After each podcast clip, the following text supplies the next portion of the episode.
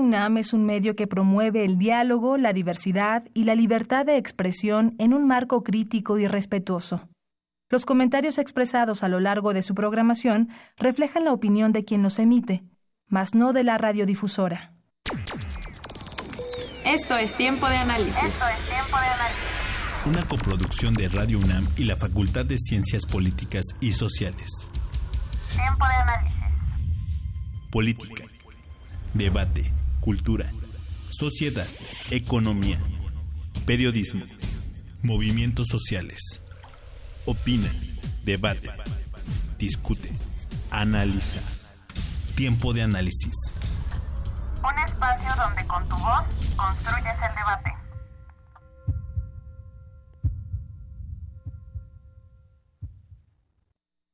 Muy buenas noches, esto es Tiempo de Análisis, programa radiofónico de la Facultad de Ciencias Políticas y Sociales. Estamos transmitiendo a través del 860 de AM o vía internet en www.radiounam.unam.mx. Les recuerdo que pueden escuchar todos los programas pasados en la página oficial de la Facultad de Ciencias Políticas y Sociales, que es www.políticas.unam.mx. Ahí como la mitad de la página se encuentra nuestro apartado de gacetas y también de los programas de tiempo de análisis. Eh, también nos pueden seguir toda la semana vía redes sociales. Nos encuentran en Twitter como arroba tiempo análisis o nos encuentran en la, en la, en la página oficial de la Facultad de Ciencias Políticas y Sociales en Facebook. Bien, pues esta noche hablaremos sobre la Ley de Seguridad Interior, que nos tiene muy ocupados y preocupados a, muchos mexicanos. Eh, y para, y para esta, esta charla se encuentra con nosotros Jimena Antillón. Ella es investigadora de Fundar. Buenas noches, Jimena. Hola, buenas noches. Muchas gracias por el espacio. Y también se encuentra con nosotros Cristian Asensio, él es profesor investigador adscrito al Centro de Estudios Sociológicos de la Facultad. Buenas noches, Cristian. Hola, buenas noches, muchas gracias. Pues bueno, para dar, dar comienzo a esta, esta charla, ¿nos pueden dar un contexto, este, platicarnos de los antecedentes eh, que se tiene sobre esta ley de seguridad interior eh, antes de ya entrar de lleno sobre la ley?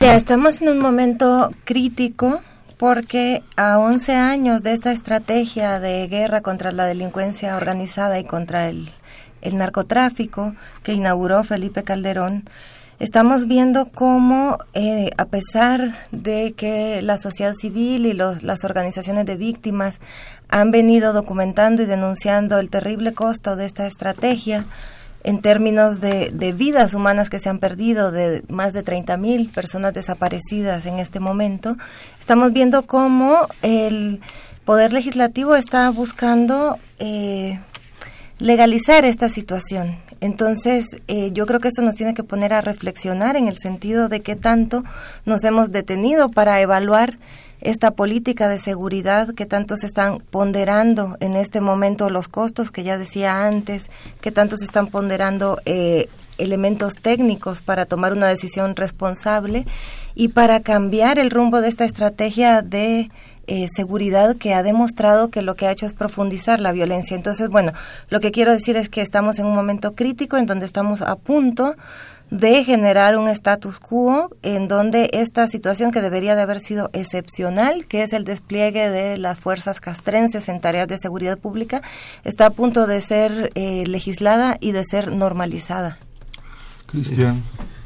Pues yo coincido plenamente. Me parece que es una intención muy clara de perpetuar y normalizar la presencia militar en las calles, efectivamente. Incluso con toda esta, digamos, con todos estos casos documentados de, abusos, no solo, digamos, por parte del ejército y las Fuerzas Armadas, sino también, eh, digamos, una estrategia fallida en términos de seguridad. Eh, algunos de los argumentos que se expresaron para que el ejército estuviera en las calles era justamente la poca capacidad de respuesta que tenían en su momento las policías para responder al poder de fuego de los grupos del crimen organizado. Pues bien, en 11 años efectivamente no hemos visto que esta situación haya cambiado. Y eso implica que entonces estamos entrando en un sistema en el cual no se está trabajando tampoco en las fuerzas civiles de respuesta al crimen organizado, ¿no? En ese sentido me parece que esta intención de perpetuar, normalizar la presencia militar, pero también darle mayores capacidades a las fuerzas militares, porque también está de trasfondo una fuerte presión militar por manejar, por tener un orden normativo y en un contexto en el cual el propio, las, el propio, digamos, las fuerzas, las fuerzas armadas se han enfrentado con casos donde se han registrado con evidencia muy clara violaciones muy graves a los derechos humanos, ¿no? Puedo citar ahora el caso de Tlatlaya, Tanguato, Ostula, y donde los militares están puestos en el, en el banquillo de los acusados, donde incluso ellos mismos, el general Cienfuegos ha reconocido abiertamente que sus, que sus, que han participado elementos militares. Entonces, si, si está ese referente, y aparte una presión militar por, por, por, regular esto, pues me parece que tenemos muchas razones para sospechar. ¿no? Claro, eh, como lo dicen eh, muy bien, pues todo comenzó con esto de la debilidad eh, de las fuerzas civiles para, para, para, enfrentarse al crimen organizado que siempre decían es que están siendo rebasadas las fuerzas locales, las policías municipales, o si no, o si no están rebasadas, están siendo coludidas. Eh, entonces, esta era como una de las justificaciones para, para en su momento, hace 11 años, sacar al ejército de, la, de los cuarteles y ponerlos a hacer tareas de, de policía civil. Y uno de los problemas más fuertes es que ellos no tienen como el trato hacia los civiles correcto, con respeto a derechos humanos, y es por su naturaleza este, castrense, al fin y al cabo. Entonces, ¿cuál es la justificación? ¿Qué, qué, qué sigue ahora? ¿Por qué quieren ¿Qué, ¿Qué, es lo que se busca exactamente con esta ley? Eh, porque, como nos decía bien Jimena, pues al final esto era todo temporal, porque es, es, inconstitucional que las Fuerzas Armadas se encuentren haciendo estas tareas de policía, pero al parecer pues, sí lo quieren, esa, bueno, lo que se busca con esta ley es precisamente esto, ya legalizar y crearles un marco jurídico ¿no? para, que, para que estas tareas ya sean como oficializadas y no estén como fuera del marco de la Constitución. Entonces, ¿qué otras justificaciones podemos encontrar si son 11 años de estrategia fallida, con 30.000 desaparecidos, con casos ya claramente eh, señalados de violación de derechos humanos? ¿Por qué quererlos eh, pues legalizar en las calles? Mira, hay un antecedente que yo creo que vale la pena traer y fue la discusión en el 2010 precisamente de esta iniciativa y ahí fue cuando vimos por primera vez, eh, o por lo menos en el marco de una discusión legislativa, el término seguridad interior. Porque eh, la, los términos que eh, se utilizan es seguridad nacional, por un lado, que tiene una definición en la Constitución, eh, y que también adolece de cierta ambigüedad, y por otro lado seguridad pública, que es una tarea de las fuerzas civiles. Y en el 2010 empezó a hablar de este término seguridad interior, que es un término ambiguo que se hizo ad hoc justamente para justificar la presencia del ejército en labores de seguridad pública y como la seguridad pública está claramente reglamentada como una tarea de las fuerzas civiles, entonces, bueno, se deslizó a esta definición de seguridad interior y se empezó ahí a debatir. Y hubo una respuesta de la sociedad civil muy importante que eh, pudo parar esta, esta discusión. Pero bueno, vemos que esta discusión ahora al final de esta administración se retoma. Eh, como ya decíamos antes, pues ahí hay intereses de las Fuerzas Armadas, pero por otro lado, eh, lo que estamos viendo ahora es que la manera en que se ha llevado el debate legislativo, que ha sido apresurada, con prácticamente ningún espacio de deliberación, de debate a profundidad técnico, etcétera, lo que está haciendo es comprometer la, la legitimidad de esta ley, pero también de las propias Fuerzas Armadas. Claro. Este, bueno, los legisladores dicen que ya este, o empiezan a, querer pasar esto al vapor porque dicen que ya llevan años este, discutiéndolo en distintas mesas y en distintos este, espacios que, ellos crearon para, para, para, para poder este, debatir este tema. ¿Se debatió correctamente o simplemente se simuló para hacer pensar a la gente que sí, sí se tuvo en consideración todas las opiniones, pero en realidad era una ley que querían pasar y que ya prácticamente estaba pactada? Bueno, creo que esto que acaba de decir Jimena ahorita es muy importante. O sea, esto está tratando de pasarse de una manera muy fast track en un proceso de poca discusión efectivamente, donde los propios legisladores han llevado sus posturas, pero no han estado abiertos, digamos, al cambio de posición o a la aceptación. A la sociedad civil se le ha escuchado solamente en términos muy de darles una voz muy digamos, muy eh, restringida dentro de los espacios de decisión, ¿no? Como, como si de alguna, y, todas las voces, por lo menos de la sociedad civil organizada en, en términos de, de, quienes trabajan temas de seguridad, pues ha sido contraria a esta ley por varias razones, entre otras porque es una ley que todavía es muy ambigua, que todavía se entiende de muchas maneras y que no es suficientemente clara la disposición que se tiene dentro de los propios marcos de la ley para generar los verdaderos contrapesos que se, se enuncian pero no se indica la forma como se van a llevar a cabo. Y eso siempre es delicado en una ley, que, que, diga que se va a hacer algo, pero no estipule al mismo tiempo la creación de, de pero esos muy ambiguo esa redacción. Eso es un problema. Ahora, otro problema que me parece también muy importante es el problema de la presión, ¿no? El general Cienfuegos también, el día 20 de noviembre, delante de Peña Nieto, dijo claramente que urgía esto se decidiera, ¿no? Y en 10 días ya teníamos la aprobación en, el, en la Cámara de Diputados de esta ley. Me parece que hay una fuerte presión también de parte de las Fuerzas Armadas que no se puede dejar de lado de ninguna manera porque estamos entrando en un terreno donde efectivamente hay, un, hay una fuerte tendencia por parte de los grupos militares a participar cada vez más activamente en la vida política de nuestro país, ¿no? Y en un escenario bastante delicado, que es el escenario de México fue declarado el año más violento. De, bueno, 2017 fue declarado el año más reciente de la historia, de, más violento de la historia reciente de México y vienen las elecciones presidenciales. Y vienen elecciones el próximo año. Entonces eh, se empieza a poner el escenario bastante complicado con una ley en puerta de este tipo, ¿no, Jimena?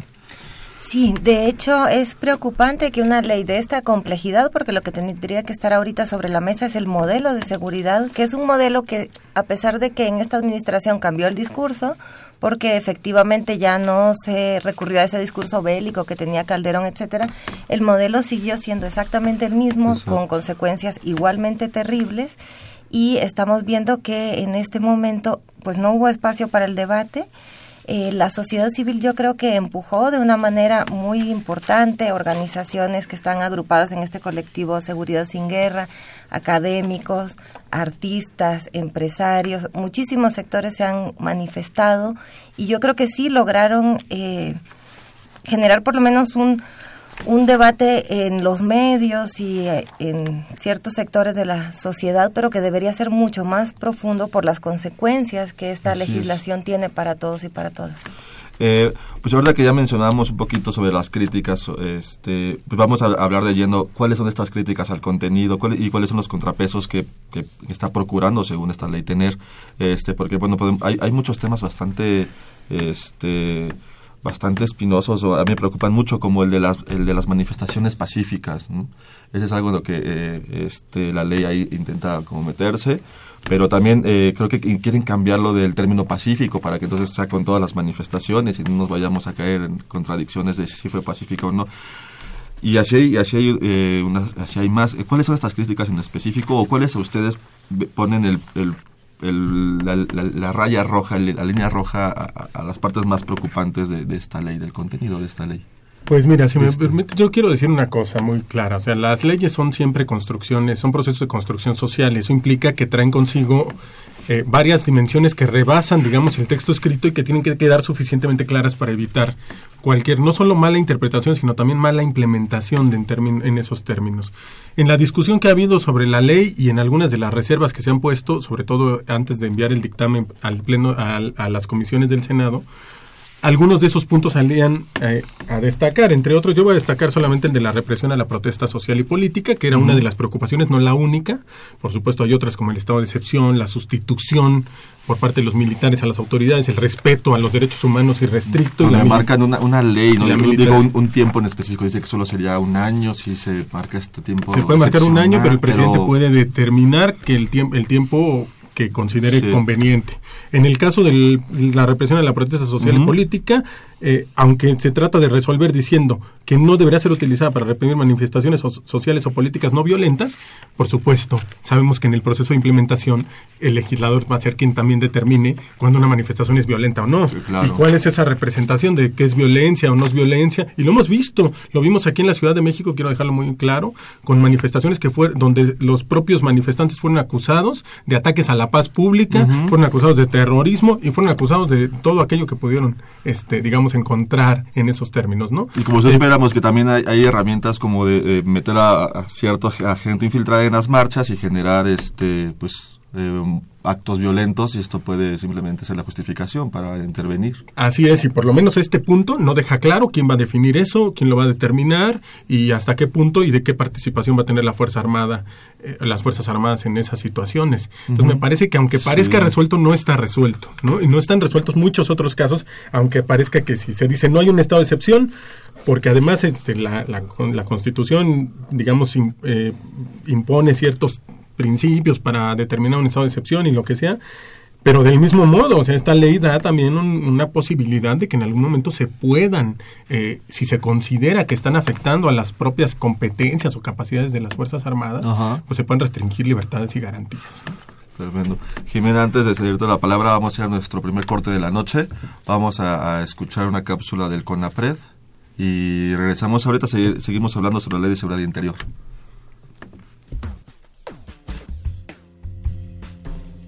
México es un país con gran diversidad de personas. Nuestra sociedad está constituida por diversos grupos y diversas minorías que por prejuicios, ignorancia, estereotipos o elementos religiosos y culturales son discriminados, vulnerados y violentados de diversas formas.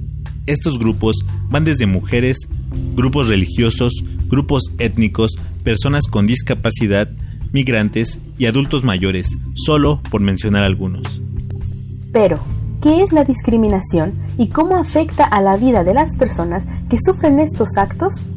La discriminación es una práctica cotidiana que consiste en dar un trato desfavorable o de desprecio inmerecido a determinada persona o grupo, que a veces no percibimos, pero que en algún momento la hemos causado o bien recibido.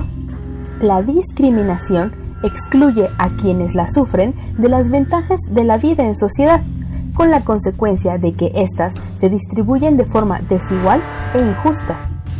La desigualdad en la distribución de sus derechos, libertades y otras ventajas de la vida en sociedad provoca a su vez que quienes son sujetos a estas son cada vez más susceptibles de ver violados sus derechos en el futuro.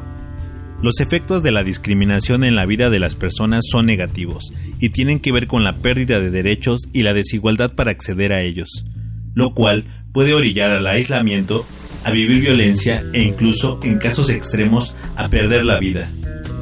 Cuando la discriminación se focaliza histórica y sistemáticamente en contra de personas pertenecientes a grupos específicos, se habla de grupos vulnerados que, al tener constantemente menores oportunidades y un acceso restringido a derechos, se encuentran en una situación de desventaja con respecto al resto de la sociedad.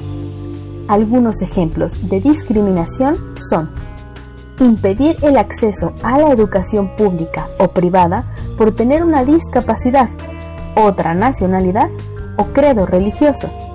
Prohibir la libre elección de empleo o restringir las oportunidades de acceso, pertenencia y ascenso en el mismo, por ejemplo, a consecuencia de la corta o avanzada edad. Establecer diferencias en los salarios, las prestaciones y las condiciones laborales para trabajos iguales, como puede ocurrir con las mujeres. Negar o condicionar los servicios de atención médica o impedir la participación en las decisiones sobre su tratamiento médico o terapéutico dentro de sus posibilidades y medios. Impedir la participación en condiciones equitativas en asociaciones civiles, políticas o de cualquier otra índole a causa de una discapacidad negar o condicionar el acceso a cargos públicos por el sexo o por el origen étnico. La institución encargada de eliminar la discriminación en nuestro país es el Consejo Nacional para Prevenir la Discriminación, CONAPRED por sus siglas. Este órgano del Estado tiene como objetivo diseñar, implementar y promover medidas y políticas enfocadas a erradicar actos discriminatorios, y fomentar la inclusión social y el desarrollo cultural, así como recibir y acompañar las quejas y demandas de la gente que ha sufrido de algún tipo de discriminación. Su misión es contribuir a que toda persona goce sin discriminación de todos los derechos y libertades consagradas en el orden jurídico mexicano. Esta entidad cuenta con personalidad jurídica y patrimonio propios y está sectorizada a la Secretaría de Gobernación. Además, goza de autonomía técnica y de gestión. Adopta sus decisiones en plena independencia y no está subordinado a ninguna autoridad para sus resoluciones en los procedimientos de reclamaciones o quejas. Con información de la página oficial del CONAPRED, se despide de ustedes Jessica Mejía y Osiel Segundo. Continúa escuchando Tiempo de Análisis.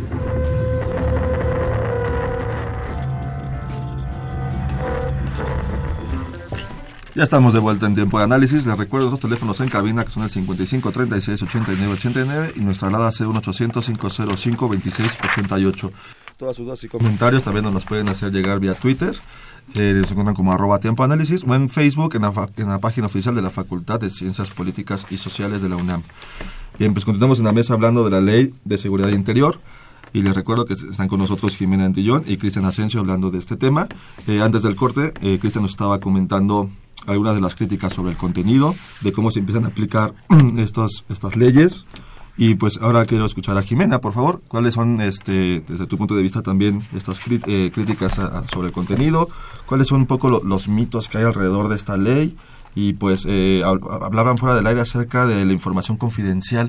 También platíquenos un poquito de esto. Sí, hay un tema que tiene que ver con la opacidad de las acciones que se produzcan eh, bajo el efecto de una declaratoria de amenaza de, eh, a la seguridad interior, porque estas acciones se consideran en la minuta como eh, de seguridad nacional, ¿no? Y si bien hubo un cambio en el sentido de que se quitó la palabra clasificada, de todos modos el hecho, y es la experiencia que hemos tenido, por ejemplo, en nuestra organización desde fundar al hacer solicitudes de acceso a la información, el, el tema de la seguridad nacional se utiliza para clasificar información sin necesidad eh, de justificar, ¿no? ¿Por qué se trata de seguridad nacional? Entonces vemos cómo este concepto se empieza a usar como una forma de mantener la opacidad en la actuación de eh, diferentes autoridades. En este caso, eh, esto significa la opacidad en la actuación de las Fuerzas Armadas y esto también está relacionado con la impunidad. ¿no? Entonces es un motivo de preocupación que hizo que hasta el propio INAI se pronunciara en el sentido de que eh, de los riesgos que esto estaba implicando y por eso hubo esta modificación que las organizaciones señalaron como cosmética, ¿no? En el sentido de que se quitó la palabra clasificada, pero bueno, la, el, el hecho de que se relacione con seguridad nacional eh, tiene esta implicación, ¿no? Que puede ser declarada como bajo reserva eh, por ser de seguridad nacional. Y hay otro tema que es muy importante dentro de las críticas que se han hecho y dentro de los señalamientos y que tiene que ver con la ambigüedad del propio término de seguridad interior. Porque tú tienes una ley que va a habilitar a las Fuerzas Armadas a asumir tareas de seguridad pública en ciertos contextos que amenacen a la seguridad interior y por lo tanto tienes que tener una definición clara y concreta de cuáles son esas amenazas, ¿no? Y en ese sentido, eh, la Oficina del Alto Comisionado, eh, en un documento muy interesante, eh, que, en donde plantea ciertas observaciones preliminares, explica la ambigüedad de este concepto de seguridad interior. Y ahí me gustaría citarlo eh, un poco para retomar este análisis, donde ellos dicen la ley utiliza conceptos ambiguos y laxos que favorecen una aplicación extensiva, discrecional y arbitraria. Conceptos tales como seguridad interior, acciones de seguridad interior, amenazas a la seguridad interior, riesgo a la seguridad interior, entre otros, se definen de manera laxa. Algunos otros, como el concepto de actos de resistencia, carecen por completo de definición a pesar de su relevancia, ¿no? Es decir, estos conceptos son la palanca que va a detonar unos eh, procedimientos extraordinarios para restablecer la seguridad, etcétera, y no sabemos cuáles son. Claro. Y aquí tenemos la ley, ¿no? Entonces, por ejemplo, bueno, la minuta de, de ley eh, tiene definiciones, por ejemplo, de la seguridad interior.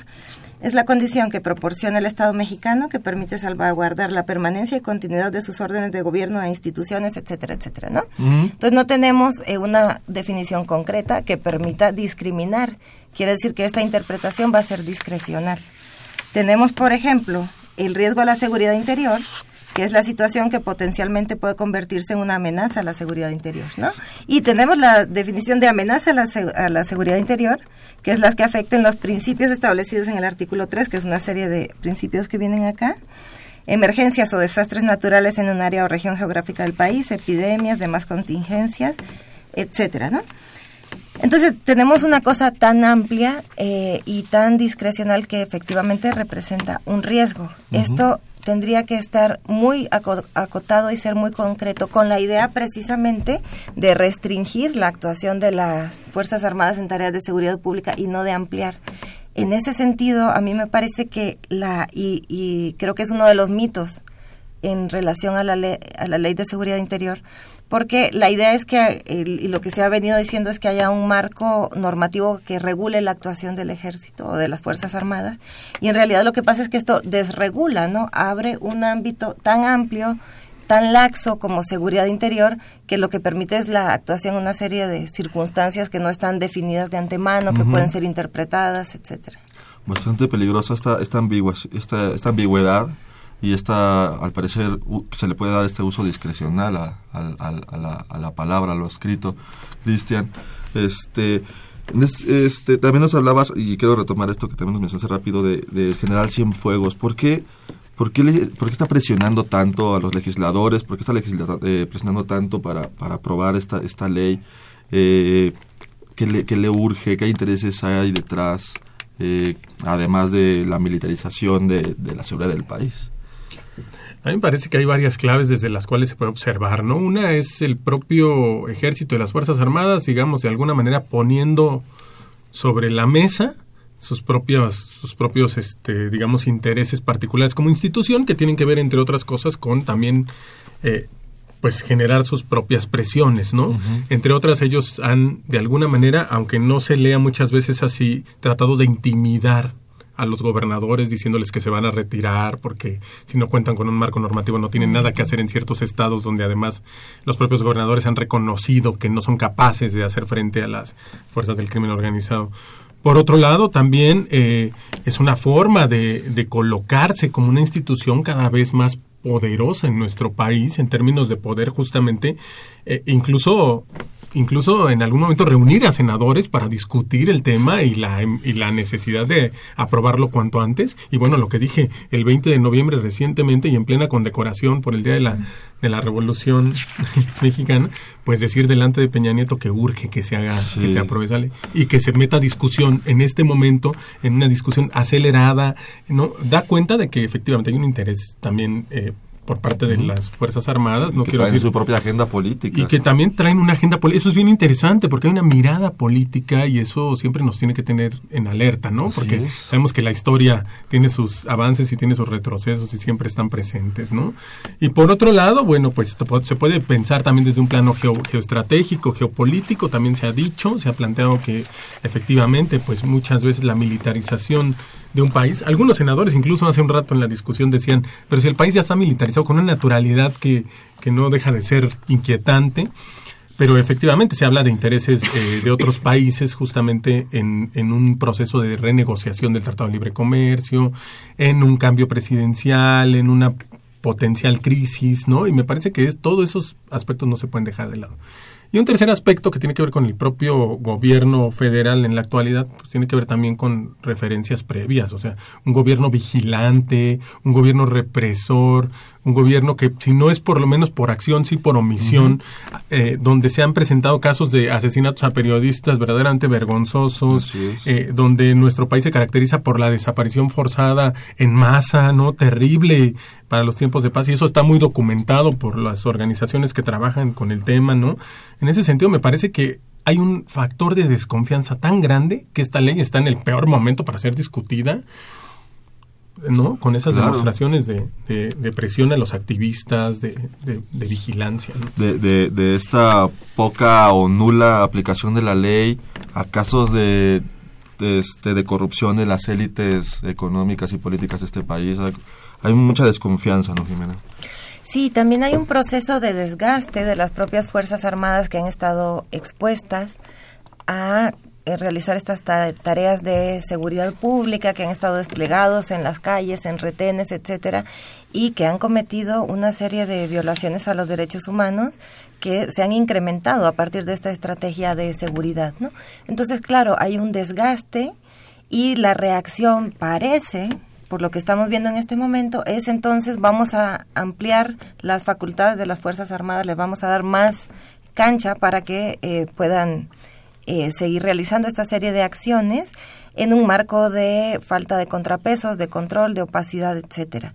Nosotros esperaríamos desde la sociedad civil que la respuesta fuera la contraria, es decir, se tienen que investigar y sancionar las violaciones a los derechos humanos cometidas por las Fuerzas Armadas porque eso también los fortalece a ellos, ¿no? Porque eso les permite recuperar la legitimidad frente al pueblo, porque eso les permite eh, desempeñar mejor eh, sus funciones. Entonces, tendrían que estar pensando cómo esclarecer y sancionar estas violaciones a los derechos humanos, cómo generar contrapesos que en el fondo también los protegen a ellos mismos, ¿no? Cuando están realizando esta serie de, de labores que tendrían que ser excepcionales, muy acotadas en ciertos contextos. Y eh, por otro lado tenemos que la manera eh, o la influencia de las Fuerzas Armadas en este proceso legislativo pues nos deja un déficit democrático, ¿no? ¿Qué está pasando eh, con la democracia parlamentaria? ¿Qué es lo que está pasando cuando este proceso estuvo hecho para hacer prácticamente imposible la participación de nadie, ¿no? ni de la sociedad civil ni de nadie. Incluso reacciones eh, frente a recomendaciones de organismos internacionales de derechos humanos, el, el, alto comisionado que ha sido tan contundente para decir esta no es la manera. Nosotros hemos recomendado en el pasado eh, que lo que tiene que haber es un retiro paulatino de las Fuerzas Armadas de las tareas de seguridad y, un proceso de fortalecimiento de las instituciones civiles. Eh, incluso eh, han habido acuerdos y reuniones con distintas autoridades en donde, bueno, se ha planteado este tiene que ser el horizonte y una reacción incluso virulenta en contra de las recomendaciones de organismos internacionales de derechos humanos, de expertos, de diferentes eh, instancias. Es decir, eh, a pesar de lo difícil que ha sido, yo creo que la capacidad de respuesta de la sociedad civil ha sido muy loable. Ahorita mismo están eh, muchos colectivos manifestándose afuera del Senado frente a lo que parece una aplanadora legislativa. Claro. Es increíble que, que los nuestros legisladores eh, se hagan de los oídos sordos ante toda tanta recomendación y tanta llamada de atención que viene desde el interior y desde, desde fuera del país. ¿no? Este, vamos a hacer nuestro segundo corte de la noche y quiero regresar con, con, la pregunta de que si, en esta ley de seguridad interior hay una parte donde se hable del fortalecimiento de las fuerzas civiles, porque al parecer nadie está hablando de, de, la policía municipal y estatal, que es la que va a quedar pues en segundo plano o rebasada, porque pues la nueva policía al parecer va a ser el ejército, ya de forma legal. Vamos a nuestro segundo, nuestro segundo corte de la noche y regresamos.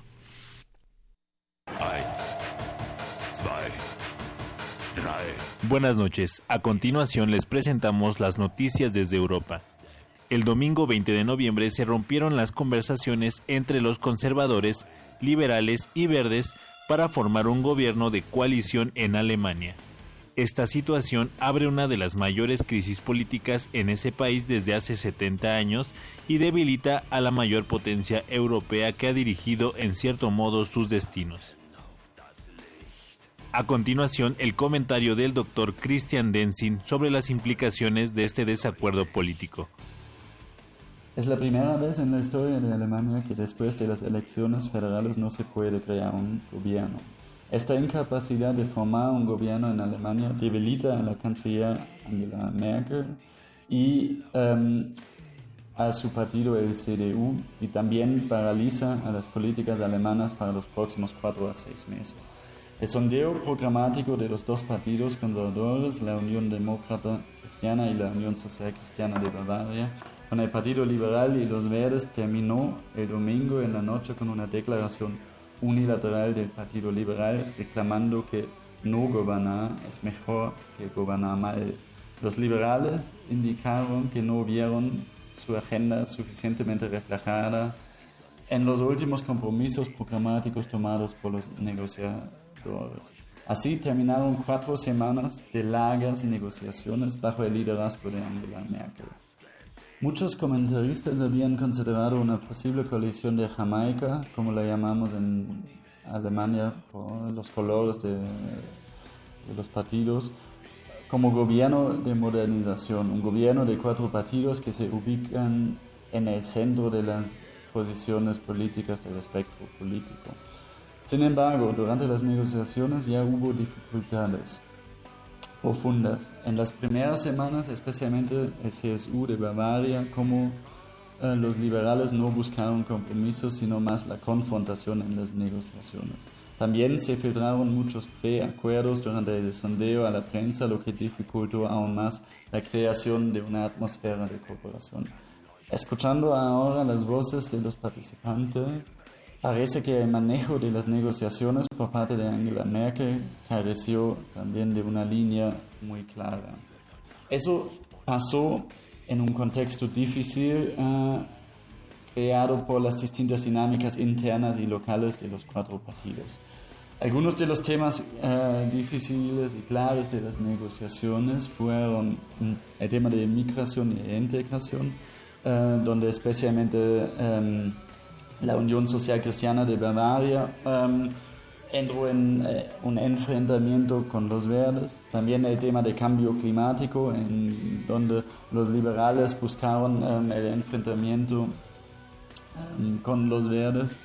Y el tema del recargo de solidaridad. ¿Qué significa este fracaso de Merkel de crear un gobierno para Alemania ahora? Hay tres posibilidades. Merkel podría seguir con un gobierno de minoridad, buscándose mayorías cambiantes con el SPD o con los verdes y los liberales conjuntos en proyectos muy particulares. Eso es una opción no deseada ni por los alemanes ni por Angela Merkel misma. La segunda opción sería una gran coalición, pero ahí el SPD, el Partido Socialdemócrata, ya se había posicionado de manera muy clara que no va a entrar otra vez en una gran coalición en este momento. Eso dijeron justo después de los eh, resultados de las elecciones federales, pero también lo reconfirmaron otra vez ayer. Um, la tercera um, opción serían elecciones uh, nuevas en un plazo de tres meses a partir de la disolución del Parlamento por medio del presidente Frank-Walter Steinmeier. Si el SPD sigue con su postura uh, firme y clara en contra de una gran coalición, um, va a ser muy probable que Alemania va a tener um, elecciones uh, nuevas en, en algunos meses. Se despide de ustedes Ociel Segundo. Continúa escuchando Tiempo de Análisis. Ya estamos de vuelta en tiempo de análisis. Les recuerdo nuestros teléfonos en cabina que son el 55 36 89 89 y nuestra alada 01 800 505 26 88. Continuamos con Jimena Antillón y con Cristian Asensio hablando de la Ley de Seguridad Interior que está a punto de aprobarse, al parecer, el día de mañana, ¿no? Si, si, todo, estas simulaciones con, el, con los legisladores continúan. Eh, había dejado la pregunta antes del corte que, que hay una parte en la, en, la, en, la, ley de seguridad donde habla de fortalecer a, a, las fuerzas civiles para que en algún momento el ejército ya pueda regresar a, a sus, a sus bases militares. O, o, simplemente ya se olvidó el tema de, de, la policía municipal, de la policía estatal. O sea, simplemente ya, ya, ya nos olvidamos de tener policías civiles. Pues parece que incluso hay una postura bastante fatalista al respecto, ¿no? Por lo menos en la discusión que podemos escuchar en lo, los diputados y en el Senado es una discusión en términos de no hay más posibilidad que la presencia militar en las calles y además una presencia regulada, normada, porque nos han rebasado, han rebasado a las fuerzas federales, han rebasado a las fuerzas estatales, a las fuerzas municipales, ni se diga, ¿no? Uh -huh. Hay una cantidad impresionante de municipios que ni siquiera tienen policías municipales. Y en esos términos, pues, eh, digamos, discursos como la reforma policial, la transformación, digamos, de el la mando policía, único. el mando único, eh, la posibilidad de que las policías eventualmente cuenten con la capacidad de fuego, pues por lo menos no está indicada de manera procedimental. O sea, ¿qué va a seguir para, para, para generar esa fuerza que permita resistir y, y eventualmente facilitar el regreso de los militares al a los cuarteles. Por ahora la discusión es muy fatalista en términos de el ejército tiene que estar en las calles y tiene que estar bajo las condiciones más favorables a su actuar. ¿no? A su acto. Y en ese sentido, me parece que justamente hay un problema de perpetuidad y, y no es una discusión eh, no es una discusión trivial. O sea, cuando se dice no porque se plantean plazos, etcétera, se está normalizando la presencia militar en las calles porque al mismo tiempo no se están generando nuevas formas de combatir al crimen organizado.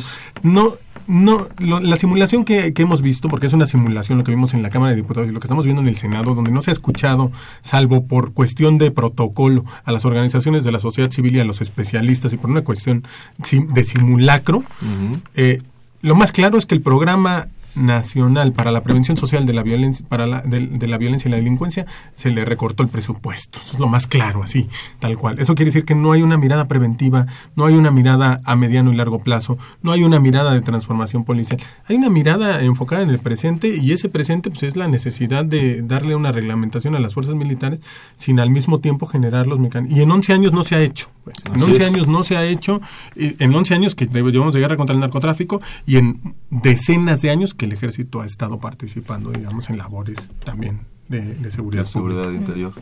Sí, aquí hay que decir que una cosa que han venido planteando también las organizaciones de la sociedad civil, que no solo esta minuta no contempla acciones para fortalecer a las instituciones civiles, a la Policía Federal, Estatal, Municipal, sino que desincentiva el fortalecimiento de las policías porque eh, plantea la intervención de las Fuerzas Armadas de manera indefinida.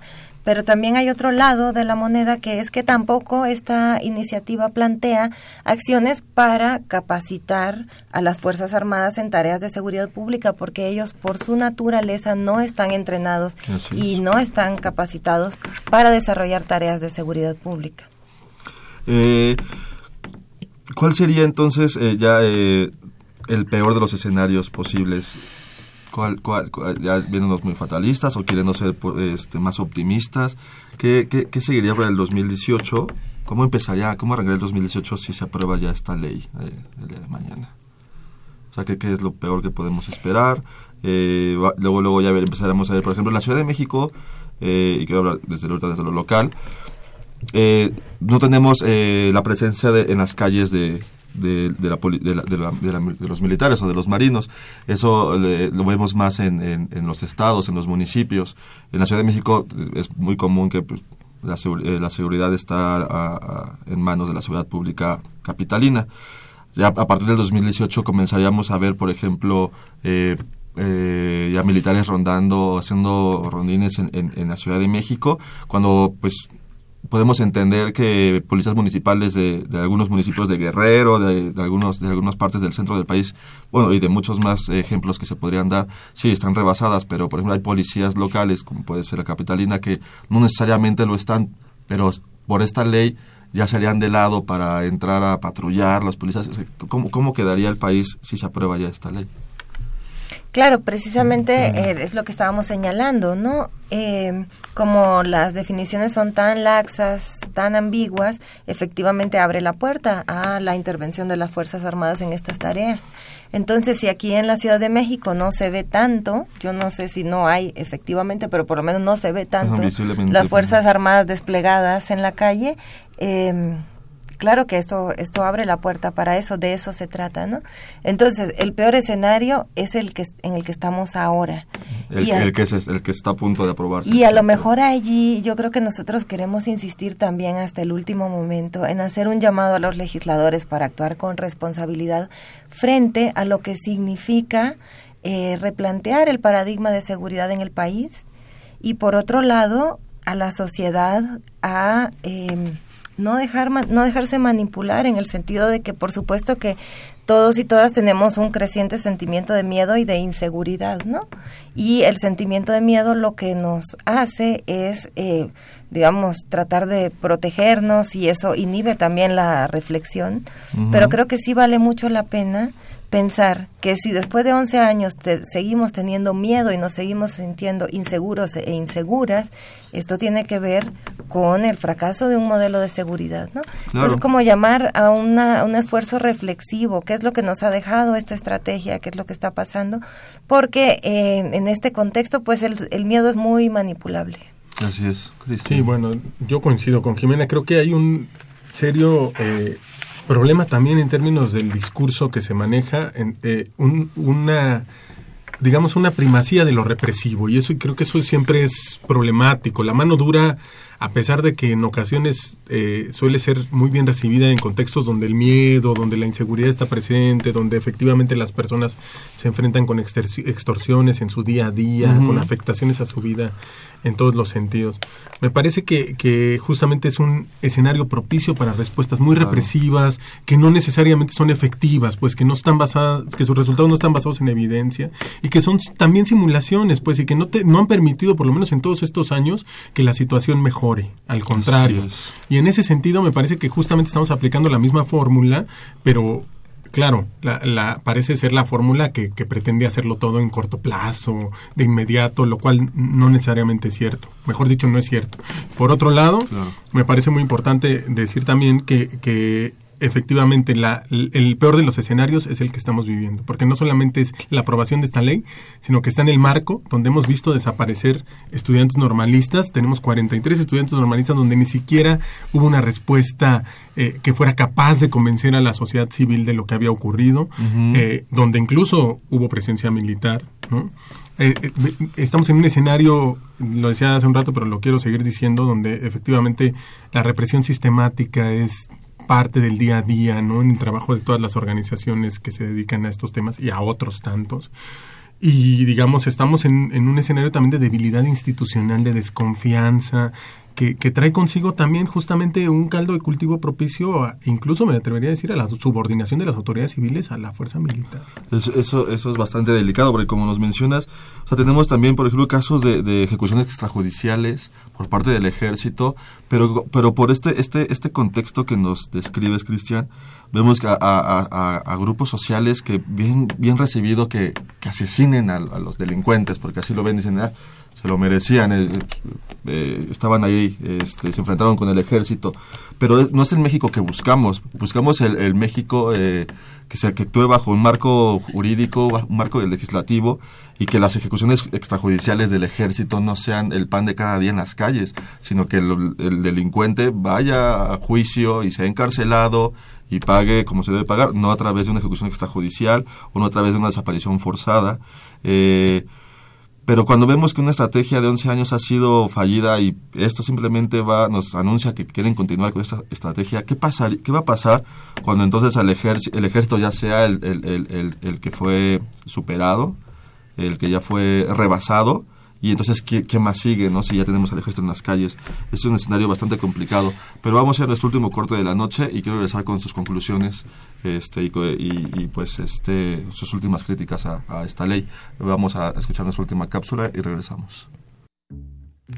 Esto es En el Librero, cápsula con la información de las últimas publicaciones de nuestra facultad una región del continente americano que ha sufrido de guerras, conflictos políticos ininterrumpidos plagados de dictaduras e intervenciones de Estados Unidos es Centroamérica. Los acelerados cambios políticos, económicos, sociales y culturales han marcado la actual estabilidad de estos países a quienes se les ha impuesto un sistema neoliberal favorecedor para la democracia y la dependencia de Norteamérica y las economías internacionales. El explorar los antecedentes de la democracia centroamericana y aportar información empírica para generar marcos interpretativos que permitan entender los actuales problemas de pobreza y desigualdad en esta región es lo que se hace en el libro Democracia y Política en la Centroamérica del siglo XXI, coordinado por el politólogo Nayar López Castellanos. A través de un trabajo colaborativo con más de 10 expertos en la materia, Nayar López se encarga de regular una obra que explora la región centroamericana americana tras dos décadas de finalizar los conflictos armados que dejaron más de medio millón de muertos en Panamá, República Dominicana, Guatemala, El Salvador, Honduras, Nicaragua y Costa Rica.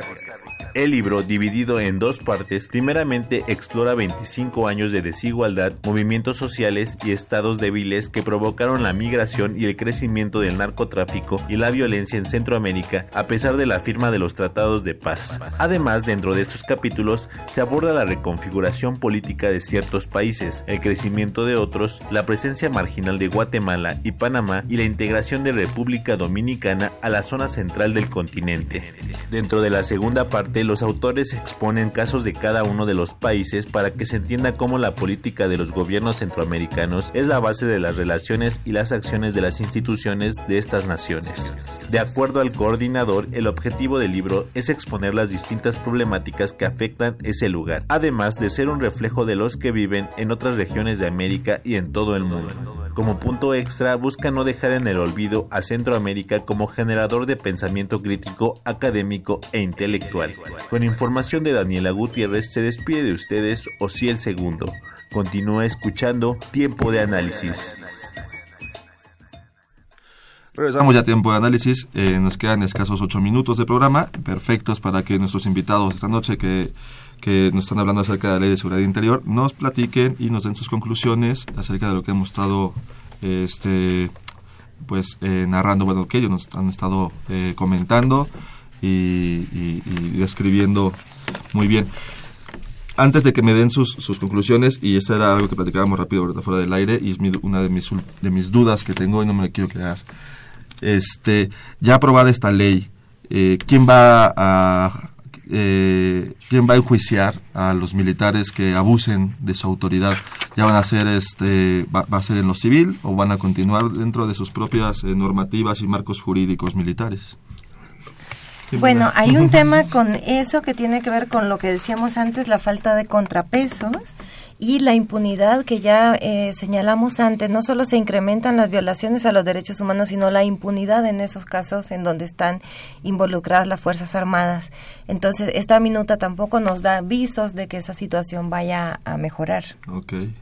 Entonces, eh, si por alguna razón eh, una patrulla militar me detiene y me está paseando toda la tarde, eh, extorsionándome, ellos seguramente no van a ir a un juzgado civil si yo me atrevo siquiera a levantar la denuncia, porque pues, Algo es muy interesante. Yo creo que independientemente de eso, porque digamos ahora, después de la discusión que se dio sobre el foro militar, ahora por supuesto que pueden ser juzgados por, digamos, eh, en juicios civiles, sobre todo los militares responsables de ciertas acciones, y aunque se reconozca abiertamente que lo hicieron, en realidad, aunque, aunque eso, digamos, se reconozca como tal, es decir, aunque se diga, bueno, estas personas fueron quienes lo hicieron y se salieron de la, de la indicación o no respondieron a la orden, eso es gravísimo tener militares en las calles que son capaces de desacatar las órdenes jerárquicas de una institución que así funciona, pues es muy delicado. O sea, incluso aunque se diga que se salieron de la de, que, que actuaron por su cuenta, pues entonces ¿Dónde está el, ¿dónde está el control? y en ese sentido me parece como eso sobre todo me parece que tendría que ser lo delicado, o sea, lo delicado es no es que haya una disculpa pública de parte del es que suceda. Es que pueda suceder y que suceda y que finalmente pueda ser un discurso de ah bueno y que quienes terminen pagando sean justamente los